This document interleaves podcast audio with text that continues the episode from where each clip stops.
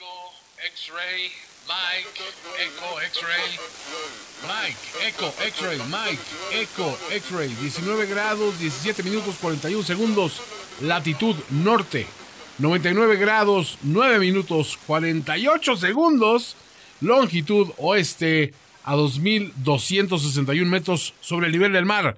Esto es Radio Cordyceps buscando sobrevivientes, con los dos sobrevivientes más sobrevividos y sobrebebidos que hay en el post-apocalipsis. Antonio Semper, el servidor, y mi querido Ulises Arada. Toño, ¿cómo estás? Y creo que una semana más aquí en esta mágica aventura llamada Radio Cordyceps, que, que qué bonito, qué bonito es esto. Todavía tengo feelings del episodio 3, pero... Los feelings duran, ¿eh? No, lo- los feelings se quedan. O sea, estaba leyendo también ahí viejas revistas, algunos dirán, Ajá. de las reacciones de la gente. De páginas pegadas. de páginas pegadas. de las reacciones de la gente de, de esto y, y la huella digital, digamos que, que sigue- seguimos llorando, mi querido Toño, pero ya hay, ya hay sobrevivientes Es que una cuestión- empiezan a contactar Radio Cordyceps. Eso es maravilloso. Eso es la primera gran noticia, es que hemos tenido una respuesta maravillosa de parte de otros sobrevivientes que dicen, sí, queremos escuchar más, porque nosotros también hemos encontrado vestigios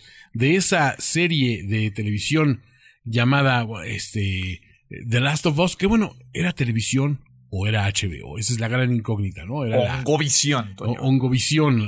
A, a- través de Ongovisión se ha ido transmitiendo esto, ahora sí que como un hongo, a través de la esporulación. Y creo que tenemos algo aquí, estamos construyendo algo que curiosamente sí está funcionando, Ulises. Estamos haciendo algo especial, mi querido Toño, y tenemos cuatro episodios ya.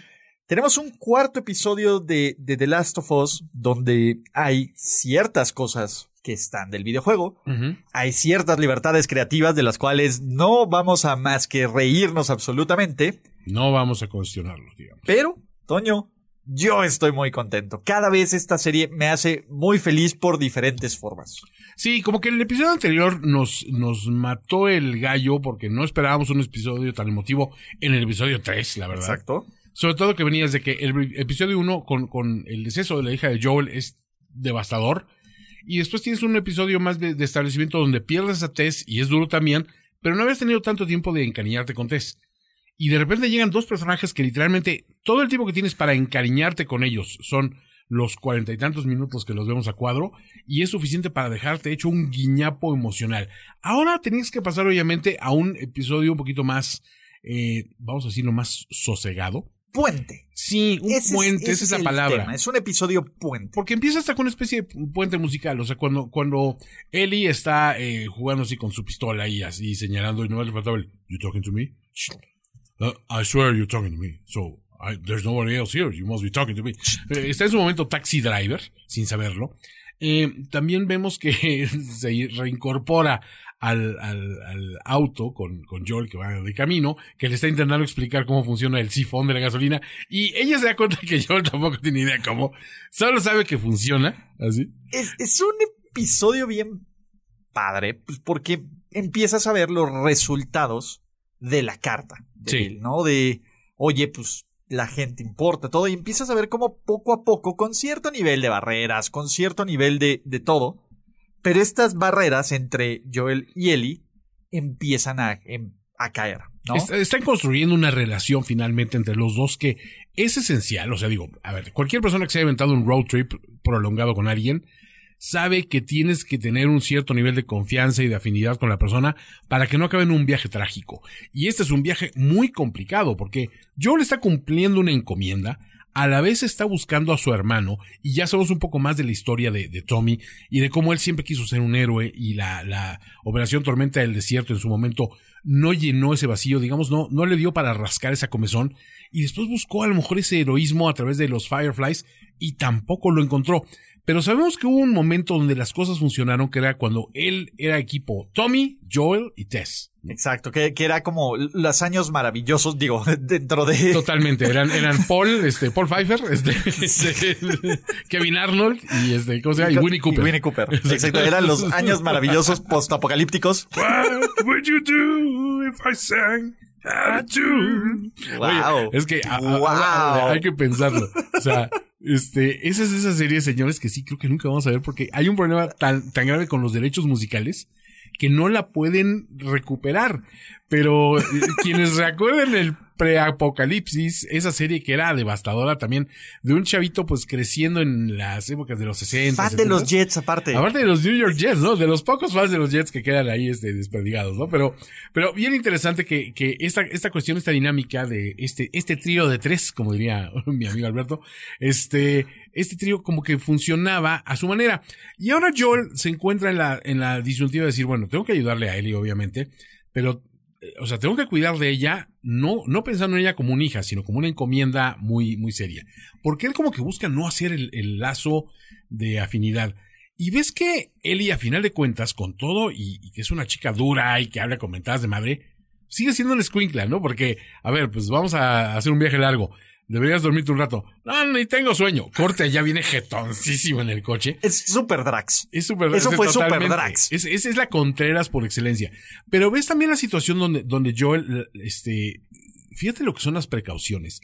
Tener que salirse de la carretera, cruzar todo un campo, meterse a una parte de espesura del, del bosque, no encender un fuego. O sea, tantos elementos que involucran el transportar a una persona por un territorio hostil, que sabes que Joel o sea, eh, tiene que tener, así que aquellos atorados en la garganta, por decir, en cualquier momento nos pueden venadear, pero no soy yo solo. O sea, y no tengo una persona que sé que puedo dividirme las guardias y yo tengo una niña al lado. Exacto. Y el punto aquí es cómo ves y es ese paralelismo, cómo empieza y cómo termina. Porque en esta escena que bien dices, uno, qué bien este saquearon todo lo que tenían de Bill. Brutal. O sea, sí traían, eh, este, oye, raviolis de hace 20 años, espectaculares. Venían armados. ¿no? Venían armadísimos.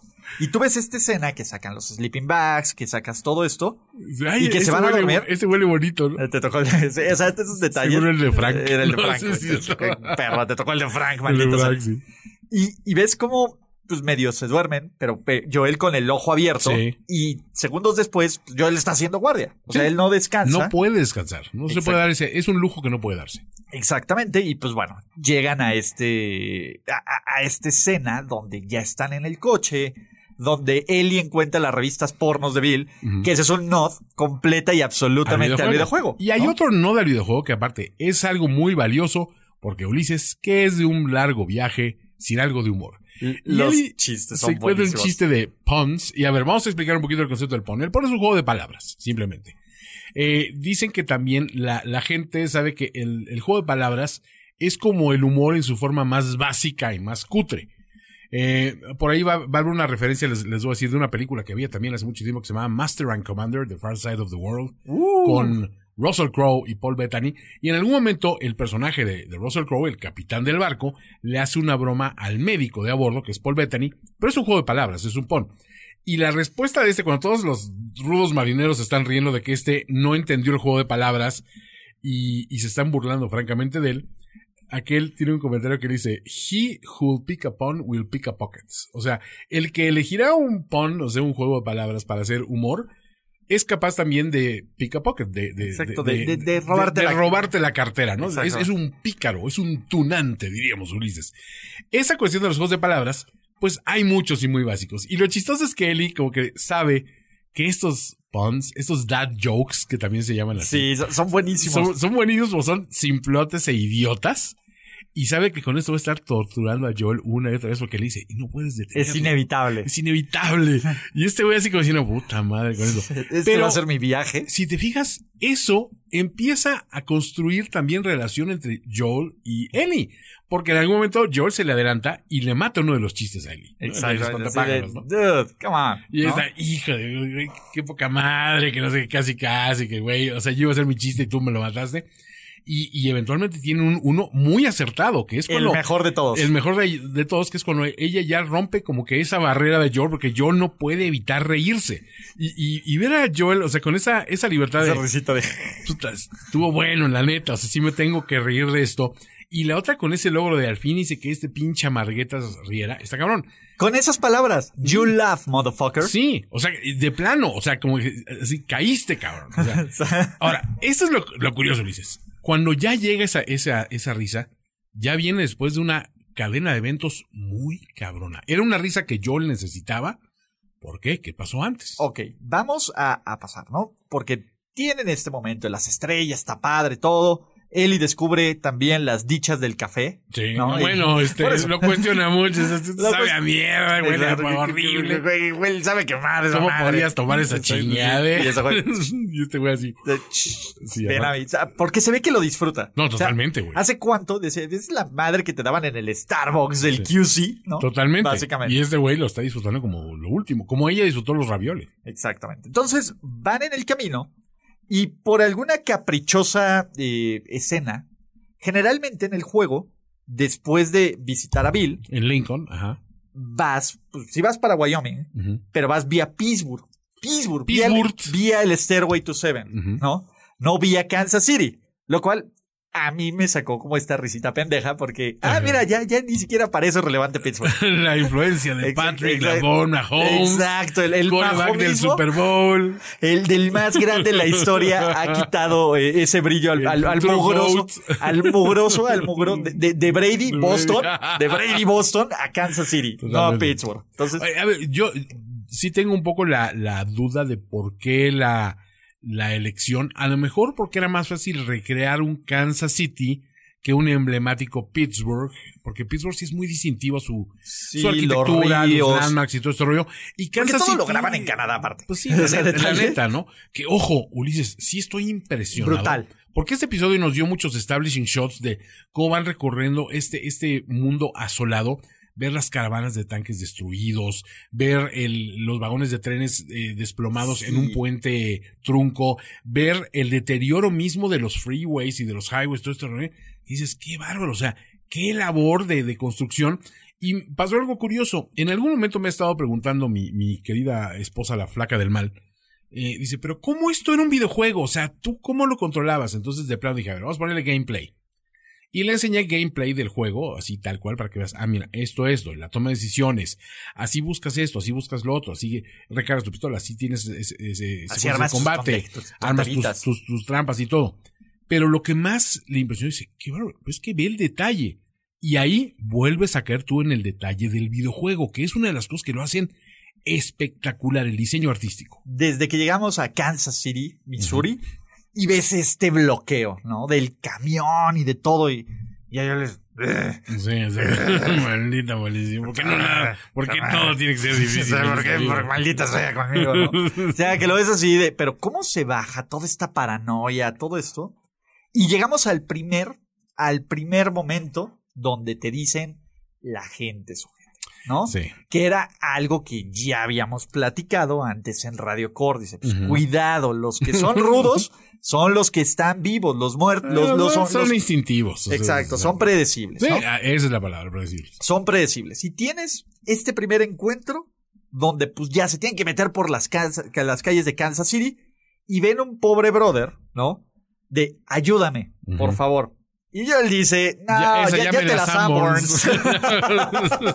Uy, digo- ¿Te acuerdas del, del, del- del- de los trajecitos de tranquilito, los... celulares y carteras. Eso, ya se la saben. Ya se las sábanas. Ya se las Sanborns. ¿no? Este, Sí, o sea, eh, eh, que es otro, otro guiño, porque pues, Ellie en algún momento le había preguntado, ¿tú mataste gente inocente? O sea, ¿por qué ves que Joel tiene una cierta situación?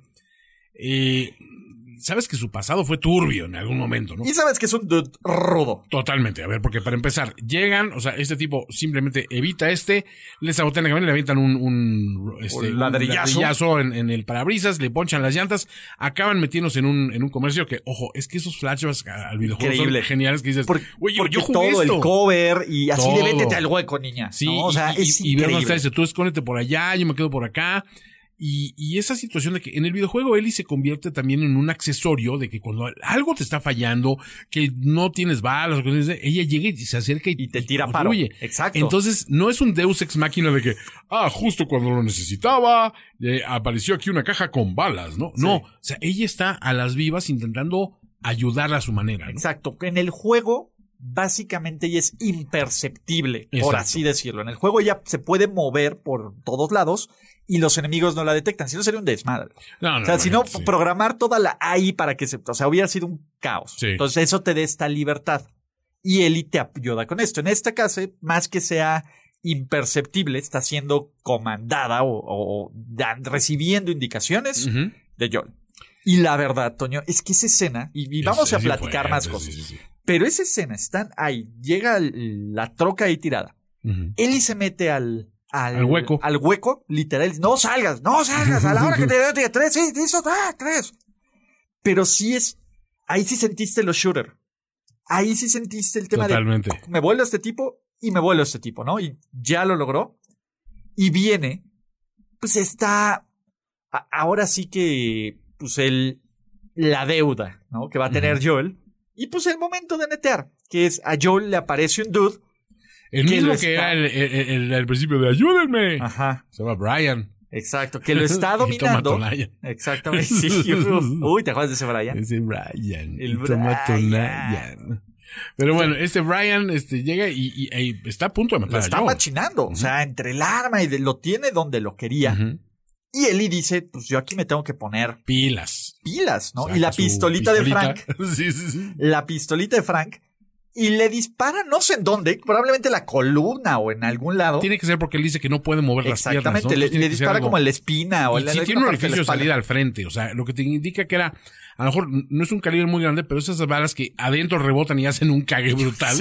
Entonces, este cuate, digamos que difícilmente le iba a librar. Exacto, ¿no? Pero pues ahí está el pobre tipo sufriendo. O sea, ves al Y tipo. negociando en los últimos momentos, porque por- ya ve que ya se los "No, es que y mi todo". mamá, y podemos intercambiar algo, y miren, yo no voy a decir nada de ustedes, no sé qué. Y Joel simplemente se voltea y le dice, Eli, a ver, Eli, vete otra vez Porfa, para el- a otro este, lugar, Sí. te, va- te voy a ahorrar esta.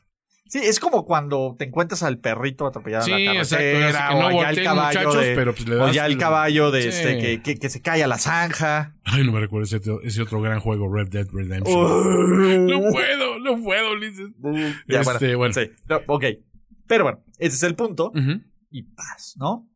Sí, le da muerte, le, este, y, y- y también vemos que en esa situación, Joel entra otra vez en este modo protector de, a ver, primero, siente esa culpabilidad de, tú tuviste que matar a alguien porque nos metimos aquí por la ruta que yo elegí, es la cadena Y de yo no lo detecté a este tipo Yo y te no puse en esta situación de disparar un arma. Y ella en algún momento le dice, este, o sea, ya para tranquilizarlo después de este mame recurrente, le dice, Joel, es que, a ver, no, no ha sido la primera vez. Entonces aquí tienes dos vertientes. Habrá quien diga, pues el primero fue este bicho que se encontró, este apachurrado en, en la tienda anterior y que pues ella el primero hizo algo de ciencia. Exacto. Viendo, a ver, ¿cómo, cómo es? Curiosidad científica. ¿Cómo es por dentro esta, esta, vamos a hacer la disección? O que haya otro evento que más adelante sepamos de, de que él ya haya cobrado una vida, que eso es algo. Va a haber flashbacks, Tony. Vamos a verlo. Lo que nos dice la- la- el trailer de la serie es que vamos a tener un episodio de flashback de Ellie. Totalmente. Premordida. Premordida. Premordida. Entonces, bueno, esto ya anticipa que algo va a ser interesante. Vamos a conocer un poco más del personaje. Pero por otro lado también viene la introducción de otro personaje, Luis. Exacto, pero. Y, y vamos, eh, solo para dejar el tipo de que ya he matado. Pues ves este bonding postapocalíptico bonito cuando Joel le enseña a agarrar una pistola. Ahora sí agarra la pistola, se agarra así, se debe. ¿Quién Él te se enseñó? Ah, pues en la escuela de Fedra. No, pues se ve, Ah, pues, pues, están no. chavos. Se lo agarra y le, le- se la mueve y toda la onda. O sea, y, y Ellie se siente como de, oh, ya, ya soy más cool. Tengo la confianza de Joel. Exacto. Que es muy importante. A ver, en una situación de supervivencia, la confianza es esencial. Si no tienes confianza en quién está llevando la, la, la situación, eh, pues ahora sí que estás, estás medio muerto ya de este momento. Pero, ¿de dónde salió este tipo y esta pandilla de tipos y eso? Porque hay una cacería humana detrás de ellos y ellos vienen huyendo. Resulta que hay un personaje llamado Kathleen. Exacto. Está interpretado por Melanie Linsky. Ella la pueden ver en una serie muy maravillosa. Si se encuentran en algún momento otro disco duro aislado con una serie que se llama Yellow Jackets, no se la pierdan. Y, ojo, ella es Rose Ujú. en Two and a Half Men. En Two and a Half Men, ¿Se la vecina, Sí, la vecina Psycho. La vecina La Stalker. vecina Psycho Stalker de Kansas City. ¿Sí? ¿No? Entonces, eso es lo curioso, que empieza un diálogo y ves que está interrogando a un médico, que aparte es el médico que la trajo al mundo. Ella está hablando de que en esas instalaciones de Fedra mataron y torturaron a su hermano y ella pues sabe que este tuvo que soltar nombres y le empieza a preguntar de ciertas personas que también pudieron haber revelado nombres de ciertas personas. El doctor le dice, a ver, pues estábamos bajo amenaza, ¿qué quería? O sea, buena onda y no. Bueno, ¿y dónde está fulano? ¿Y dónde está Sutano? ¿Y dónde está Mengano? Y eh, pregunta específicamente de alguien. Y este, ahí este médico es donde medio titubea. Ella, ella pregunta de un, de un tal Sam y de Henry y Sam. Exactamente. de Henry. Pregunta Henry. sobre Ella pregunta Henry. sobre Henry. Pero Sobre sabes que hay un, hay un dueto ahí que dice, bueno, ¿dónde está Henry? ¿Dónde está Henry? ¿Dónde está Henry? Exacto. Hay, hay un tal Henry. Hay un tal. Henry. Entonces, sabes que en esta situación, este, el doctor evade la, la, la- el tema y como que dice, a ver, aliviánate, o sea, que no va a solucionar nada. Ella sale cuando descubren a los que se escabechó Joel. Uno todavía está moribundo, pero dice, no, no la va a librar. Dice, se, Tengo un doctor. le tengo un No sirve. doctor, no va a servir. Su respuesta es ir y matar al doctor. O sea, sin Sí, tentarse el esta, corazón. esta doñita. Sí, es ruda. es ruda con las tres R's y obvio. No se ve que es una persona con la que sea posible negociar nada. Se ve que tiene una idea en mente y se mete en eso. Y obviamente pues tiene su brazo derecho, que es un cuate pues con estilo paramilitar, un tal Perry, que se ve que es un cabrón. Y ellos dos también hacen Se un descubrimiento. muy Kansas City. O sea, Sí, a la- ver. la neta, la- y no, no quiero llegar a ese lugar como un Toño, Bueno, pero vamos a pero llegar. Caitlyn, si tuviera un primo bonito, no le diría que no. No, y, otra cosa, y Perry pues, seguramente dice, bueno, lo bueno de esto es que han dejado de entrar esos sucios inmigrantes a este país, ¿no? Porque, O sea, spoiler alert, Ujú. tú sabes, eh, Henry digamos que no es del pantone correcto para, para estos hombres. Totalmente. No, no, no, es, es que está maravilloso. O sea, ya cuando Sí. le empieza a poner todo eh, eso, Empieza a hacer una construcción que dices, esto puede tener tintes mucho más interesantes si lo vemos desde ese ángulo. y descubren, están haciendo esta cacería humana, ¿no? Y es donde tenemos este bonito momento de bonding entre Joel y, y Ellie, ¿no? y un incómodo momento, Ulises, donde también encuentran algo abajo del suelo. Ese está cañón. O sea, O sea, algo, algo se está moviendo, ¿verdad? Entonces ves que estos dicen, tenemos que alertar, alertar a los demás. No. espérate, primero lo primero. Pero lo primero encontramos a estos cabrones y encontramos a Henry y lo demás acá no sé qué. En el proceso de estar buscando, ves que descubren uno de los escondrijos de Henry. Exactamente. Y ves que Henry realmente es Henry y otra persona, porque hay dibujos infantiles De niño. de niño que los muestran a él y a alguien como él, pero mayor, como superhéroes, incluso con un antifaz así como amarillo, el chavito. O sea, se ve que está, está casando a un niño y a un, y a un joven, y, y ella algo habla de que los tiene No que eliminar. dejar- y no dejaría, porque Henry no Ajá. dejaría que Sam se muriera de hambre. Exactamente. Y ¿No? en algún momento cuando hace algún comentario de tenemos que casarlos primero y, y, y, y matarlos y todo este rollo, eh, o sea, la respuesta de Perry es así como diciendo, dude. Espérate, ¿no? A ver, o sea, llévatela tranquila. que hay que pensar que entonces él sabe que pues no se trata de unos adultos enca- este, sedientos de sangre, porque también ella construye una historia de pues estos tipos que mataron a este grupo ahor- ahorita, los que venían ahorita, a lo mejor son mercenarios que mandó traer Henry. Exacto, todo es culpa de Henry. Todo es culpa de todo es culpa de Henry. Henry y se va a la Y porque mató a mi hermano y quiero venganza y todo. García Sí, no. Luna, Calderón, Sí, todo es culpa de no, Henry. No, no, todo es culpa de Henry. ¿no? de- de Henry Peña Nieto. Peña Nieto. Nieto. Oye, no, Henry Peña Nieto, que antes de Este, que, llegara este, este, este apocalipsis se quedó sin novia, qué triste, pero bueno. Pobrecito. Es, hace, hace tantos años pasó eso, Luis, que ya ni me acuerdo. ¿Qué habrá sido de él? Sabrá sobre. No creo que. A ver, no creo que él tuviera los Survivors skill, ¿eh? no, a ver, no se ve, no se ve con, no se ve hecho de esa madera, digamos. Se ve que era de los primeros en morir. Ahora, ¿qué más te llamó la atención de este episodio, Luis? Eh, O sea, llegamos a esta parte y, y seguimos. Me encantó cómo es como las calles salvajes. Las, las- duras calles. Las calles, todo esto de que ves, de, o sea, ya que todo se lo llevó el apocalipsis, los tanques estos tipo Mad Max-escos, Sí. eh, la- los edificios, ¿no? Tienen ahí inscripciones como We the People, que Exacto. es este el inicio de la Declaración de la Independencia. Se ve que este es un tipo de, de guerrilla urbana que se levantó contra Fedra. Fedra, exactamente. eh, porque hay, es muy notorio de que Fedra desapareció de, la- de Kansas City. Ya no está en la ciudad. O sea, ya no hay una presencia paramilitar. Exacto. Y el grupo que está ahorita, pues es un grupo civil armado que, pues. Esas- son las autodefensas, Ulises. No, pues, y, y bueno, a- aquí es pues. Es como puedes comprar armas como sabritas en la tienda. Pues claro, que a ver, bueno. pues tú ves cómo estaba Bill, que tenía todo su. America. su America. y a ver, y sin ver a los chips, pues ¿qué más les quedaba a estos pobres dudes, güey? O Digamos sea, que, a ver, los, lo bonito de los Les clichés- cortaron la dinastía de Kansas City de Patrick Mahomes. Come on. Digamos que lo bonito de los clichés es que vienen de, de una parte de verdad. Exacto. O Digamos sea- que, que- que son verdades a medias. Como, Exacto. como that jokes. pero- Exacto. no, entonces a mí sí me encantó esta idea de que esta mujer, que además se ve ultra ruda, ultra Sí. necia y ultra. Ay, o sea, nadie, o sea, sí. Quien le diga algo. Nadie tiene- le dice media palabra, ¿eh? Nadie. Todo está, todo están cuadrados. El poder de esta mujer está cañón. Sí.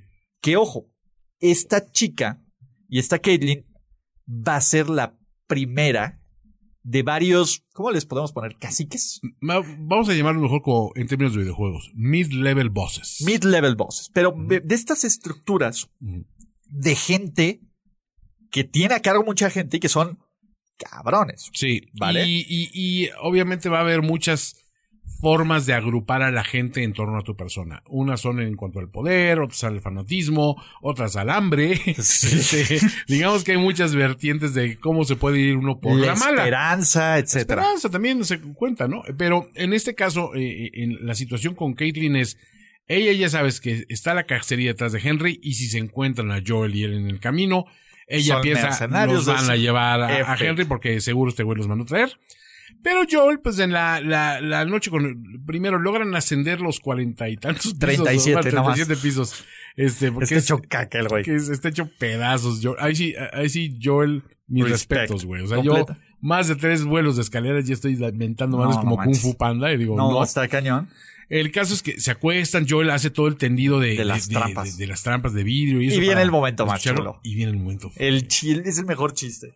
Sí, cabrón, neta. Que abre el ojo y le están apuntando. No, no, no, digo, bueno, viene el mejor chiste de Sí. que es justamente Ah, donde, bueno, sí, sí, sí. donde ya tiene ese momento. Después de- del chiste, cuando ya se duermen. Que es cuando, pues dices, descansa. Y es la primera vez en esta serie lo que llevamos que termina en un cliffhanger. ¿no? Exacto. Porque generalmente te habían contado hasta ciertos puntos, te había, tenías como un inicio y un mediano fin. De, mira, ahí viene Fedrak. Ahí viene Federer, es que ahorita hay, hay, este, hubo ataque de terroristas hace rato y se chingaron un transformador. Entonces, este, Ok. Este, y me primero un transformador de luz. No eso que había antes de que la gente, no, pues no estoy contento siendo hombre o mujer, me voy a cambiar. No, no esa clase de transformadores. Exactamente. Ni los coches que se hacían robots tampoco. Pero bueno, Bumblebee. Bumblebee, el, el buen Bumblebee. Es un Bumblebee. Este, no, eh, eh, en esta, en, en este rollo, pues sí vemos que, obviamente, tienen este rudo despertar, como dices, este cliffhanger de, bueno, y que pasará después. Pero ¿quiénes están encañonados? A Ellie la tiene encañonada Alien, un chico alto afroamericano. Y a Joe lo está encañonando un chavito, y el chavito tiene pintado un antifaz amarillo. O sea, es el que estuvo haciendo los dibujitos. ¡Spoiler! Ellos son los famosos Henry. Henry y Sam que están buscando, Ulises. Toño. A ver. Kokoro no está preparado para. No voy a tirar No, spoilers. no podemos tirarles spoilers a los queridos amigos de Radio Cordyceps, pero les anticipamos que tanto en, o sea, en, en el videojuego es un evento sumamente interesante y sumamente revelador el encontrar estos personajes. Eh, vienen momentos de feels fuertes, vienen eh, decisiones duras, vienen un montón de cosas bien, bien serias, pero de entrada es muy interesante que, eh, o sea, vamos a ver cómo lo resolvieron para la serie, porque Sí, claro. sabemos que los showrunners están haciendo como que, ok, el videojuego es una cosa y aquí le podemos dar este cariz. Vamos a ver qué tal funciona. ¿Qué Y es hasta el momento nos ha quedado bien. agradecido total y absolutamente. Que nos den esta carnita, que nos den un Caitlyn que a lo mejor era el jefe genérico 3 que... Que esta- mataste y ni sabías cómo se llamaba. Exactamente. Sí. Y todo esto, y que nos den un Kansas City, Missouri, a un Pittsburgh, Pensilvania. Y a lo mejor son por detalles de, de presupuesto y de... o y de barbecue. de barbecue, ¿no? Pero ese está, o sea, yo sé que después de, ahora sí que después de como la primera temporada de Luis Miguel la serie, la segunda dices, eh, pero Eh, esto sí tiene, pero esto sí tiene ondita. pero esto sí tiene, porque pues ahora sí vienen otras cosas bien rudas en el viaje de Joel Así y de es. Ellie y de Sam y de Henry. Podemos decirles, se va a poner perro esto. se va a poner feo. Ahora, ¿qué va a pasar, Toño? ¿No? Eh, eh, me dijeron por ahí, ¿no? Un- un- ahí encontré un viejo pedazo de papel de periódico que decía que por algún extraño evento te iban a anticipar el siguiente capítulo, porque no querían empalmarse con no sé qué. Con ¿no? algún evento. Con algún evento. Seguro, seguro hubo algo importante en aquellas épocas y por eso se adelantó. Ese, ese domingo, ¿no? Que tenía que hacer. Entonces los de Ongovisión dijeron, "No, nosotros vamos a viernes por la noche, total. Entonces ellos van a hacer eso. En una de esas, ¿no? Toño, eh, podemos reunirnos un poquito antes Claro. para hablar de eso. Pero amigos de Radio Cordyceps, búsquenos en esta frecuencia en el transcurso, quizá antes de que, de que sea el próximo lunes. A lo mejor hay un episodio nuevo antes, ¿no? Exacto, nosotros vamos a dejar aquí la señal, ¿no? Se vamos a dejar abierto, ¿no? Cuélguense de, del, ahora sí que del, del servicio y del proveedor que se puedan colgar. Si escuchan música de los 80, no se preocupen, esto es normal. Nosotros no lo usamos para advertir de que viene algo peligroso. No hay código, pero, o sea, a mí me gustó mucho este episodio. sí, es que, a ver, creo que en una serie buena no puedes tener intensidad, intensidad, intensidad, todo, toda la serie, porque eventualmente cansa a la gente. Tiene que haber momentos donde hay un poco de sosiego y de construcción de personajes y de establecimiento de lazos y de presentación de nuevos personajes, porque aparte es una cuestión muy interesante. Como te estás moviendo rápido a través de una, de, de, de un viaje, eh, los personajes que llegan tienes que definirlos rápidamente con un par de acciones y lo lograron con Caitlyn. Entonces, este, creo que por ahí va la situación, es decir, bueno, esta Kathleen, este, o sea, va a tener un peso específico, ya, ya sabes quién es, o sea, además de verla y de cómo procede, y sabes que es Bad News, y nos queda la duda.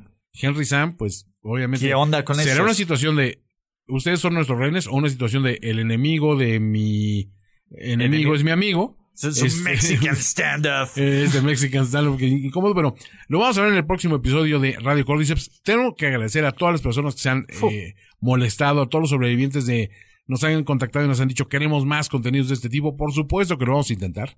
Eh, reunirnos más seguido. Ahora, Ulises tiene que andar así, este, anda en, anda en el tráfico. Se sabe que Ulises. pero Toño, yo estoy aquí encantado de este, de recordar de recordar los buenos viejos De recordar es vivir.